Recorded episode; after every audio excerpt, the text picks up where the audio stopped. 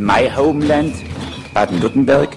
We are all sitting in one boat. Bildung alle! Und zwar umsonst!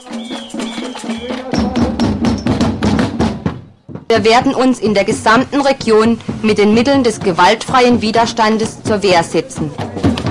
Das kann's ja wohl nicht sein. Nein! Fokus Südwest. Nachrichten von links unten. Herzlich willkommen bei Fokus Südwest. Heute am 17. März 2016 zusammengestellt bei Radio Dreieckland 102,3 MHz Freiburg durch Konrad. Zuerst einen Themenüberblick. Spitzel, Spione, Provokateure, die Unterwanderung von Umweltgruppen. Rheintaltrasse im Markgräflerland weiter umstritten. Die Nachrichten. Stuttgart 21 Druck wirkt langsam auf DB-Aufsichtsrat. Das Aktionsbündnis gegen Stuttgart 21 bewertet die aktuellen Vorgänge und Diskussionen innerhalb des Aufsichtsrats der Deutschen Bahn AG als einen ersten Schritt in die richtige Richtung. Denn so ganz scheinen die Aufsichtsräte der Deutschen Bahn den zuständigen Beteuerungen von Bahnchef Rüdiger Grube alles sei gut, es gebe bei Stuttgart 21 keine weiteren Kostenexplosionen und Verzögerungen nicht zu trauen. Anlass sind die von der Verkehrsberatungs GmbH Fereck und Rössler erstellten Gutachten, die die Entwicklung der S21-Kosten bei konservativer Ermittlung bereits jetzt bei 10 Milliarden Euro sehen, Tendenz steigend. Die Bahn will jetzt äh, selbst nochmals mit zwei Gutachten nachprüfen, einmal wegen der Kosten zum Zweiten wegen der persönlichen Haftung der Aufsichtsräte. EWS richtet Petition an die künftige Landesregierung von Baden-Württemberg. AKW Fessenheim abschalten sofort. Nachdem vor einigen Tagen bekannt wurde, dass der Störfall im französischen Atomkraftwerk Fessenheim im April 2014 deutlich gefährlicher war als von den Betreibern EDF und der Atomaufsichtsbehörde ASN zugegeben wurde, hat die EWS Schönau eine Petition an die künftige Landesregierung von Baden-Württemberg gerichtet. Sehr geehrte Mitglieder der künftigen Landesregierung von Baden-Württemberg, das französische Atomkraftwerk Fessenheim ist uralt und gefährdet Millionen Menschen in der direkten Umgebung. Immer wieder kommt es in den Reaktor zu Pannen. Jüngst kam ans Licht, dass die französischen Behörden einen gefährlichen Störfall bewusst vertuscht haben. Wir dulden diese Gefahr nicht länger. Es darf keinen Supergau am reingeben, Fessenheim muss jetzt vom Netz genommen werden, bevor es zu spät ist. Die vollständige Petition finden Sie unter www.ews-schönau oe geschrieben.de Schrägstrich Fessenheim. EWS Schönau kurz gefasst.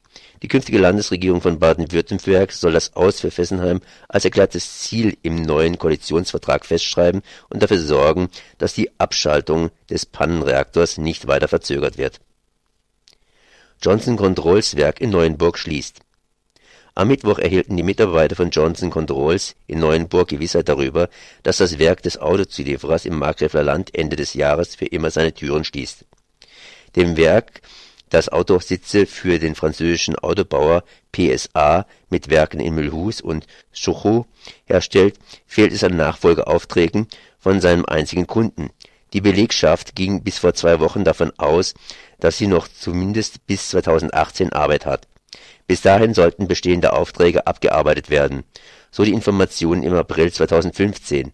Damals hatte IG Metall und Betriebsrat bereits auf eine drohende Werksschließung hingewiesen, Lohnnachlässe wurden geboten und Verhandlungen über einen Sozialplan gefordert.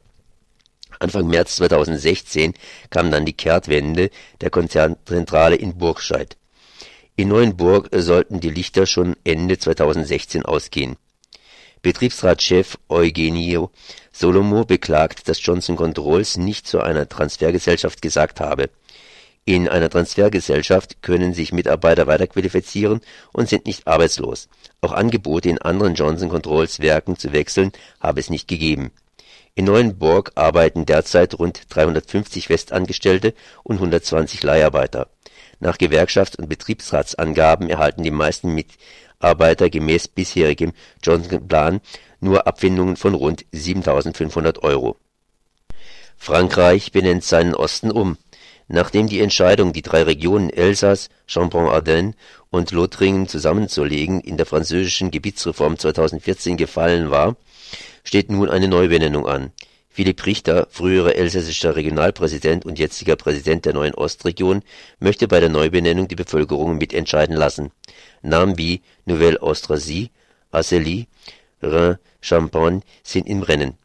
Bei der Gebietsreform (Zusammenlegung der Ostregion) durften die betroffenen Franzosen nicht mitbestimmen. Jetzt können sie das Etikett für ihre Region vorschlagen Stimmt nach dem Entscheid der Bürger auch der französische Staatsrat zu, steht die Entscheidung bis 1. Oktober 2016 fest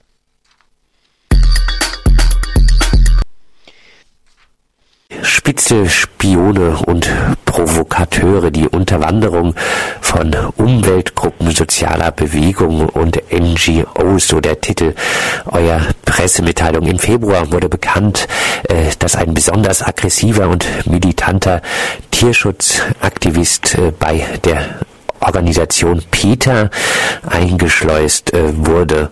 Und Axel, du sagst, kein Einzelfall, oder? Genau, also wir erleben das einfach seit vielen Jahren, dass die Umweltbewegung und dass die sozialen Bewegungen mit neuen Durchsetzungsstrategien konfrontiert sind.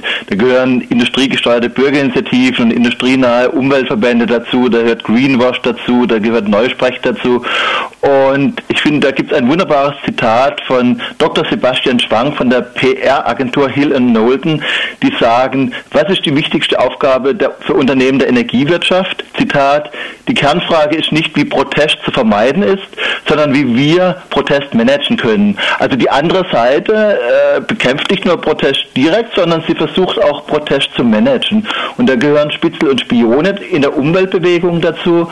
Und ich selber bin ja schon relativ lange dabei. Ihr kennt mich jetzt eher vom mit dem Thema Fessenheim, aber ich beschäftige mich eigentlich seit 40 Jahren, seit Wiel, mit diesen sich verändernden neuen Durchsetzungsstrategien. Und mir fällt immer wieder auf, dass es immer wieder, ja, als Einzelfall dargestellt über die Jahre hinweg, immer wieder berichtet wird, da war ein Spitzel eingeschleust, da war ein Spion eingeschleust, dort wurden Provokateure in die Anti-Atom-Bewegung eingeschleust. Und immer wird das so in den Medien eigentlich als Einzelfälle dargestellt. Und da zeigt sich ein bisschen die Chance des Internets, beim BUND habe ich einfach angefangen, die ganzen Geschichten mal aufzulisten. Also heißt der Einzelfall hat System. Der Einzelfall hat System und es gibt eigentlich eine Vielzahl von Fällen. Und was man immer dazu sagen muss, ich habe eine Liste, das sind jetzt sicher äh, auf unserer Homepage, da sind jetzt sicher 10, 12 Fälle drauf, aber mit großer Wahrscheinlichkeit ist es nur die, die Spitze des Eisbergs. Wie gesagt, jetzt gerade aktuell diese Geschichte bei PETA, bei dieser äh, Tierrechtsorganisation, wo ein besonders militanter äh, Mensch eingeschleust wurde, der zu Straftaten aufgerufen hat und im Prinzip war der sozusagen kein Umweltschützer oder Tierschützer, sondern der kam von der Industrie und hat versucht, auf diese Art und Weise äh, Peter zu diskreditieren. Axel, bekannt äh, hier auch äh, in Baden-Württemberg der Spitzelfall Simon Brommer. Wir haben darüber mehrfach berichtet, ausführlich berichtet bei Radio Dreieckland. Im Fokus war aber immer, dass er in die antifaschistische Szene eindringen wollte, aber du hast auch erklärt, nein, äh, nicht nur das, er war vielfach aktiv und auch in der Umweltbewegung. Er war auch in der Umweltbewegung aktiv, er war beim SDS, bei der Studentengruppe der Linkspartei dabei und äh, hat sich auch mit Bildungspolitik beschäftigt. Aktiv war er auch bei der Klimaaktionsgruppe, er kletterte für die Umweltschützer von Robin Wood und nahm an vielen Demos teil. Er beteiligte sich auch an Öko- und Anti-Castor-Protesten sowie das, was ihr berichtet habt, an antifaschistischen Demonstrationen. Was für uns ganz wichtig ist, der BND, gerade hier in Freiburg, ist eine kleine Bunduntergliederung. Wir können das natürlich jetzt nicht alles beweisen, deswegen haben wir ganz, ganz viele Links und ganz, ganz viele Quellen angegeben. Das sind also alles Dinge, die wir uns nicht aus den Fingern gesaugt haben, sondern die, die einfach über die berichtet wurde und die als Einzelfall schlimm genug sind und die man im Zusammenhang gesehen eigentlich nur entsetzlich nennen kann. Was mir aufgefallen ist, dass beispielsweise Nestle in der Schweiz Attac ausgespäht hat. Da gab es eine Autorengruppe, die äh, von, von, von Attac in der Schweiz, die haben äh, ein kritisches Buch geschrieben zum Thema Nestle und in dieses Redaktionsteam hat die Sicherheitsfirma Securitas äh, ein Spitzel eingeschleust. Und so gibt es relativ viele, viele, viele Beispiele, die wir hier auf unserer Freiburger Seite auflisten. Du hast gesagt, du beschäftigst dich damit seit 40 Jahren. Was haben denn so ähm, Spitzel, was hat die Aufdeckung für Spitzel denn für Konsequenzen vielleicht auch auf äh, die Menschen in sozialen Bewegungen? Ich glaube, die, die sozialen Bewegungen setzen sich zu wenig mit diesen, mit diesen Geschichten auseinander. Also ich erlebe da eine gewisse Theoriefeindlichkeit. Das heißt, dass man immer nur sozusagen jetzt äh, dass die Anti-Atom-Bewegung oder die Umweltbewegung sieht natürlich äh, konkret die Atomkonzerne und, und die Energiekonzerne als Gegner an, aber die Konfrontation, Konfrontation läuft schon lange nicht mehr zwischen Energiekonzernen und Umweltbewegung, sondern zwischen industriegelenkten Initiativen und Umweltbewegung. Das heißt, mit diesen neuen PR-Strategien, mit Greenwash, hat sich die Umweltbewegung viel zu wenig auseinandergesetzt. Also ich finde es hervorragend, dass es zwischenzeitlich Gruppen gibt wie Lobby Control, die, solche, die an solchen Themen schwerpunktmäßig arbeiten, aber ich finde gerade auch unsere Aufgabe als kritischer BUND innerhalb des BUND ist, diese Themen verstärkt in die Umweltbewegung hineinzutragen, um sich damit inhaltlich auseinanderzusetzen. Weil ich erlebe Bewegungen immer, dass sie ja teilweise sich noch äh, ja so in vergangenen in, im Glanz vergangener Kämpfe sonnen und sagen, wie war das damals? Aber diese Durchsetzungsstrategien werden äh, raffinierter, radikaler. Die PR der anderen Seite wird besser und damit müssen wir uns verstärkt auseinandersetzen. Du hast jetzt, äh, denke ich, richtigerweise hauptsächlich auf die strukturelle Ebene gezielt. Äh, trotzdem vielleicht auch nochmal die Frage, macht das auch was äh, auf der persönlichen Ebene, dieser Einsatz von Spitzeln? Was kannst du dazu sagen? Also ich denke, dass es natürlich immer ein bisschen, äh, dass, dass Spitzel immer noch die Ausnahme sind. Was, wo wir ein bisschen aufpassen müssen, ist, dass wir nicht in eine selbstlähmende Paranoia verfallen. Dass wir also nicht immer, wir müssen misstrauisch sein, das darf aber nicht zu einer selbstlähmenden Paranoia werden. Da müssen wir einfach aufpassen. In diesem Feld müssen wir uns bewegen. Und ich denke, die Gefahr von solchen aggressiven Methoden ist immer dann groß, wenn sich die Umweltbewegung mit mächtigen Gegnern anlegt, wenn es um ökonomische, um große ökonomische Interessen geht, beispielsweise jetzt sicher auch im Zusammenhang mit den großen Kämpfen um Freihandel und TTIP. Eine Zukunftsprognose wird äh, das äh, Ganze sich eher noch verstärken oder also siehst du auch Chancen, äh, dass äh, Spitzelwesen vielleicht auch äh, damit das Umweltbewusstsein vielleicht doch ein bisschen mehr auch in die Köpfe der Regierenden geht, dass das eher zurückgehen könnte? Also ich denke, die Konflikte werden sicher an Schärfe auch zunehmen, weil wir da ein Stück weit eine Amerikanisierung erleben. Das heißt, in Amerika ist diese Art, wie die Industrie die Umweltbewegungen, die sozialen Bewegungen bekämpft, wesentlich ausgeprägter als bei uns. Das wird sicher noch zunehmen. Was ich positiv finde, ist, dass sich ein Verband wie der BUND mit diesem Thema intensiv auseinandersetzt und dass es Organisationen gibt wie Lobby Control, die schwerpunktmäßig das machen. Wir hier in Freiburg, wir stehen ja irgendwie zwischen Amphibienschutz, Vogelschutz und Fessenheim und kümmern uns nebenher um das Thema Greenwash und Spitzel und Spione. Aber es gibt dann einfach gute Organisationen wie Lobby Control, mit denen wir gut zusammenarbeiten. Aber es ist einfach auch wichtig, über diese Geschichten aufzuklären und dafür braucht es natürlich auch Radios wie ihr, die solche Themen aufgreifen. Ich will allen Leuten empfehlen, einfach mal auf unsere Internetseite zu gehen und zu schauen. Also dort findet, findet man relativ viele Geschichten äh, zum Thema Greenwash. Kriegspropaganda, Akzeptanzforschung, PR, Umweltpropaganda und neuen Durchsetzungsstrategien auf der Seite von, vom BUND in Freiburg. Soweit Axel Meyer vom BUND, Simon Brommer, Mark Kennedy und Co. auch besonders in der Umweltbewegung aktiv.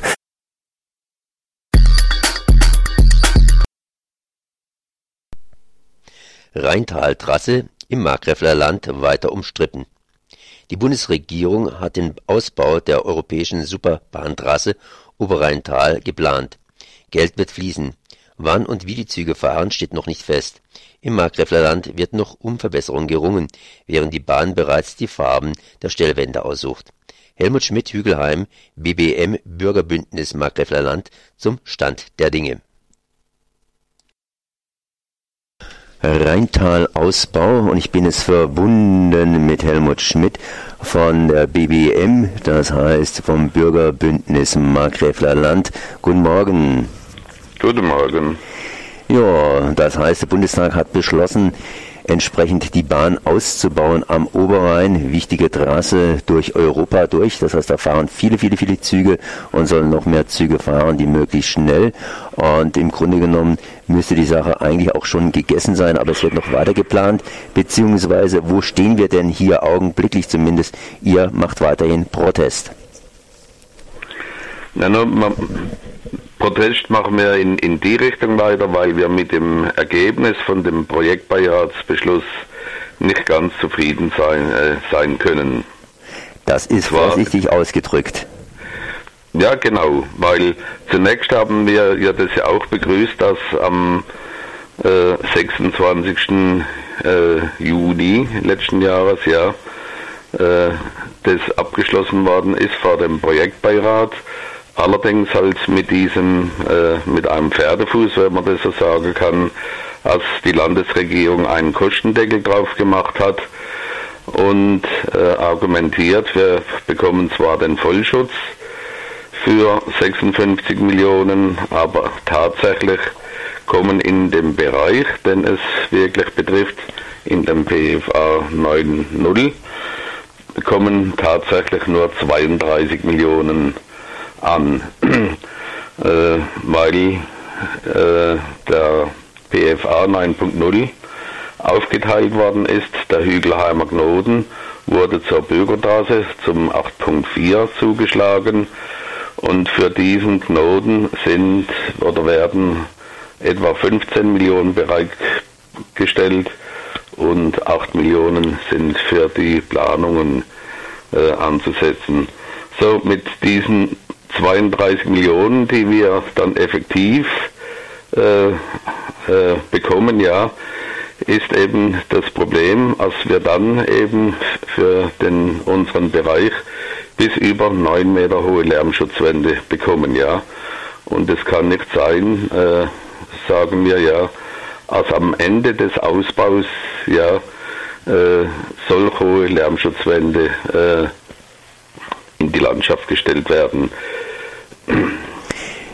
Jetzt der Lärmschutz ist natürlich äh, notwendig, vor allen Dingen langfristig. Ich meine, mal ein bisschen Lärm, das geht ja noch, aber wenn die Züge rollen, dann rollen sie ja die ganze Zeit und entsprechend machen sie Lärm. Auf der anderen Seite wurde man in der Zeitung argumentiert, an der entsprechenden Straße da Müllheim nach Süden wohnt sowieso keiner. Also bei Müllheim, da ist ja eigentlich nur ein gutes Asylheim äh, praktisch und äh, dann ein bisschen Gewerbegebiet etc. etc. Stimmt das so? Beziehungsweise wie sind wie ist denn überhaupt der Druck in der Richtung?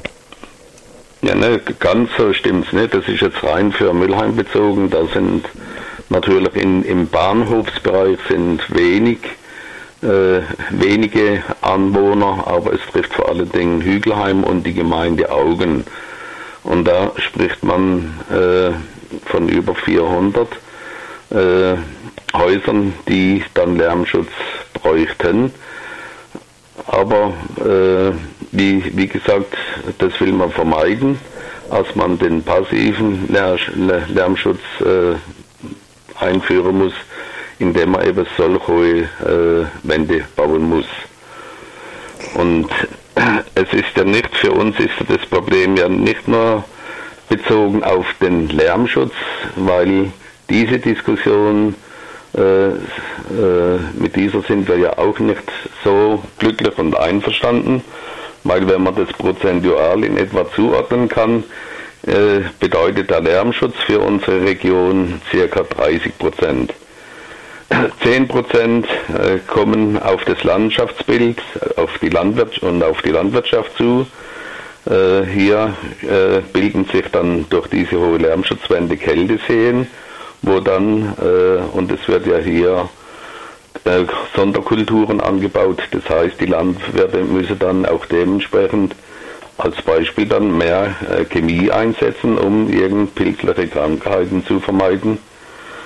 Das der nächste äh, Aspekt sind die Kapazitätsverbesserungen, die wir etwa mit, wenn man das prozentual zuordnen kann, mit 15 Prozent annehmen, wobei ja die Bahn durch die bessere Kapazitäten äh, etwa 11 Millionen jährlich mehr verdienen kann. Dann auch die Zukunftssicherung, ja, äh, muss man mit etwa 15 Prozent äh, ansetzen. Die Betriebsqualität äh, mit 10 Prozent. Dann das Personenunfallrisiko im Bahnhof Müllheim und in Augen. In Müllheim ist es so, als an, dass an allen vier Bahnsteigkanten Mülheim hat etwa Fahrgastzahlen von 8000 täglich und an allen vier äh, Bahnsteigkanten fahren die Güterzüge vorbei. Und in diesem Bereich sind drei Lärmschutzwände nebeneinander bis zu sieben Meter in der Höhe angebracht. Also da ist das Gefahrenpotenzial also sehr hoch. Das, äh, dieses Thema wird auch vollständig ausgeblendet, ja, und es kann ja auch nicht sein, ja. Und eben, äh, wenn die Güterzüge separat im Bahnhof vorbeifahren würden, wäre ja auch das Unfallrisiko wäre ja dann fast 100 Prozent wäre das dann äh, minimiert. Ah, da dann die Güterzüge auch nicht über Weichen in diesem Bereich fahren müssen. Apropos Bahnhof Müllheim. Bahnhof ja. Müllheim hatte jetzt diesen Anschluss nach Neuenburg wieder, aber Bahnhof Müllheim sollte da nicht zurückgebaut werden? Ja, nach der Bahn soll der Bahnhof abgerissen werden und als dann da ein äh, überdachter Zugang, wie das heißt, äh, gebaut werden soll. Wie das dann gestalterisch aussieht, also das kann man mit Sicherheit nicht mehr einem, mit einem Bahnhof dann vergleichen. Das heißt also sowas ähnliches wie S21, sprich äh, totale Änderung der ganzen Geschichte und Rückbau. Ja. Jetzt hat man allerdings auch ein Problem, das heißt, äh, die Europäische Union hat ja Druck gemacht, dass endlich diese Oberrheintalschiene da in Gang kommt. Ja. Ähm, ist das ein Problem oder ist es kein Problem, Ihrer Meinung nach? Also wir sehen das nicht als ein Problem an, da äh, äh, ist die Aussage von der Bahn, eben also nicht korrekt. Das haben wir auch in dem Gespräch am 1. März beim Herr Dr. Lahl im Verkehrsministerium in Stuttgart nochmals darauf hingewiesen. Und die äh, betreffenden Stellenparagraphen, wo, wo das beschrieben ist, kann nach wie vor können oder können nach wie vor EU-Mittel bis äh, 40 Prozent äh, beantragt werden. Jetzt haben Sie einige Gründe aufgeführt, weshalb das dann noch nachverhandelt werden muss. Ja, auf der anderen Seite macht die Regionalkonferenz hier entsprechend Druck. Das heißt, sie wollen das Ganze entsprechend entsprechend äh, beschleunigen. Das heißt, der Regionalverband Südlicher Oberrhein hat entsprechende entsprechende Sachen vorgeschlagen, dass die Zuständigkeit des äh, Eisenbahnbundesamtes als Planfeststellungsbehörde praktisch zu streichen ist und dass man das Ganze etwas näher an die Region ranholen möchte. Äh, sind Sie damit einverstanden, dass es also praktisch jetzt mit den Regierungspräsidien direkt verhandelt wird? Oder äh, sagen Sie, okay, wir sollen da eher das Eisenbahnbundesamt noch mit im Boot belassen? Nee, an, an für sich ist der Weg ja schon, schon richtig, ja. Nur hat äh, eben, wie gesagt, es ist ja vorgesehen, einen regionalen Begleitausschuss zu bilden. Aber dieser regionale Begleitausschuss, das wurde noch äh, am 3. Februar im Landratsamt in Freiburg so beschlossen, ja, soll das eingerichtet werden, aber nach dem Besuch eben, wir hatten ja da die Demo noch in, in danach in, in Stuttgart. Und das Gespräch, wie ich schon äh, gesagt habe, äh, am 1. März im Verkehrsministerium. Und da hat eben äh, dieser regionale Begleitausschuss die zusätzliche Aufgabe quasi bekommen, Verbesserungen in, in dem Kostenrahmen, Verbesserungen zu erzielen, ja, damit es, äh, damit man das gestalterisch eben äh, mindern kann, das das Problem. Und und da äh, wird es natürlich, kommt es jetzt natürlich auf die Bahn drauf an, ja. Nach wie vor haben wir noch einen ablehnenden Bescheid bekommen vom, äh, durch das Anschreiben vom Herrn Schmiedel an den Grube und da kam dann am 3. März das Antwortschreiben äh, vom Herrn Handel, äh, wo dann eben drauf, äh, wo sie immer noch auf dem Standpunkt stehen, ja, äh, als wir im Prinzip nur die Möglichkeit hätten, ich lese es gerade mal vor, für die korrekte Ausgestaltung des Lärmschutzes im Abschnitt Müllheim-Hügelheim wird die Bahn darüber hinaus mit den jeweils betroffenen Kommunen weitere Gespräche führen. Ziel ist es, im gemeinsamen Termin mit der Region die Gestaltung der Lärmschutzwände, zum Beispiel Farbgestaltung, Begrünung, so abzustimmen, dass sich eine harmonische Einbindung in die Örtlichkeiten äh, Akzeptanz der Bürger findet.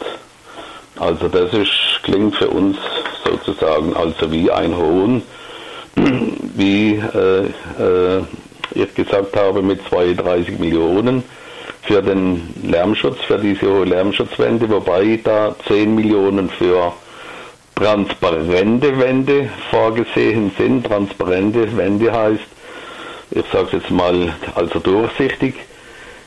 Wie, wie können Sie das gewährleisten? Nach einem Jahr sehen Sie dann nicht mehr durch, durch diese transparente äh, Elemente durch. Wer reinigt die? Ja, die stumpfen ja mit, in, mit, der, mit der Zeit ja ab. Also das kann es nicht sein. Ja, so zumindest Herr Schmidt aus äh, Hügelheim, ja? Ja. Und äh, wo geht's, wo geht's jetzt hier weiter? Das heißt, wo werden Sie die nächsten Schritte ansetzen? Ja, nur im, am 24. März finden die ersten Gespräche in, mit, in diesem äh, regionalen äh, Begleitausschuss statt. Und da wird dann die Bahn hat äh, zugesichert, dass sie eine Woche vorher ihr Konzept für diesen Bereich dann äh, vorstellen will, also der Fahrplan, wie sie das planen.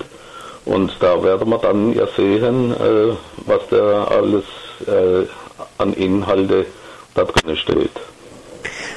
Und ob unsere Forderungen auch berücksichtigt werden oder nicht. Ich danke Ihnen mal für diese Ausführungen. Das war Helmut Schmidt, Hügelheim vom Bürgerbündnis Markgräfler Land zur Trasse, zur Oberrhein-Trasse der Bahn. Merci. Danke.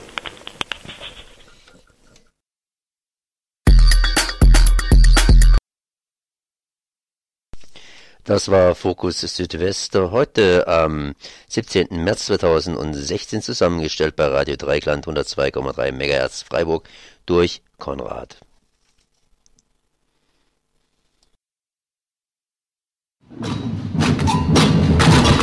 In my homeland, Baden-Württemberg, we are all sitting in one boat. Bildung alle! Und zwar umsonst!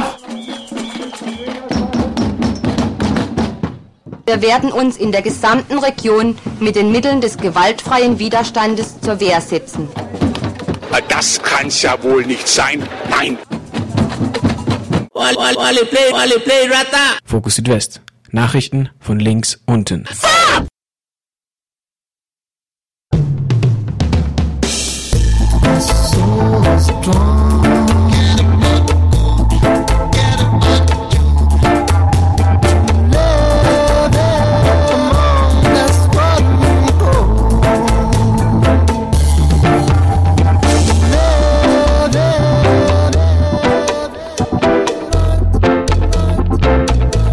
keeps me alive.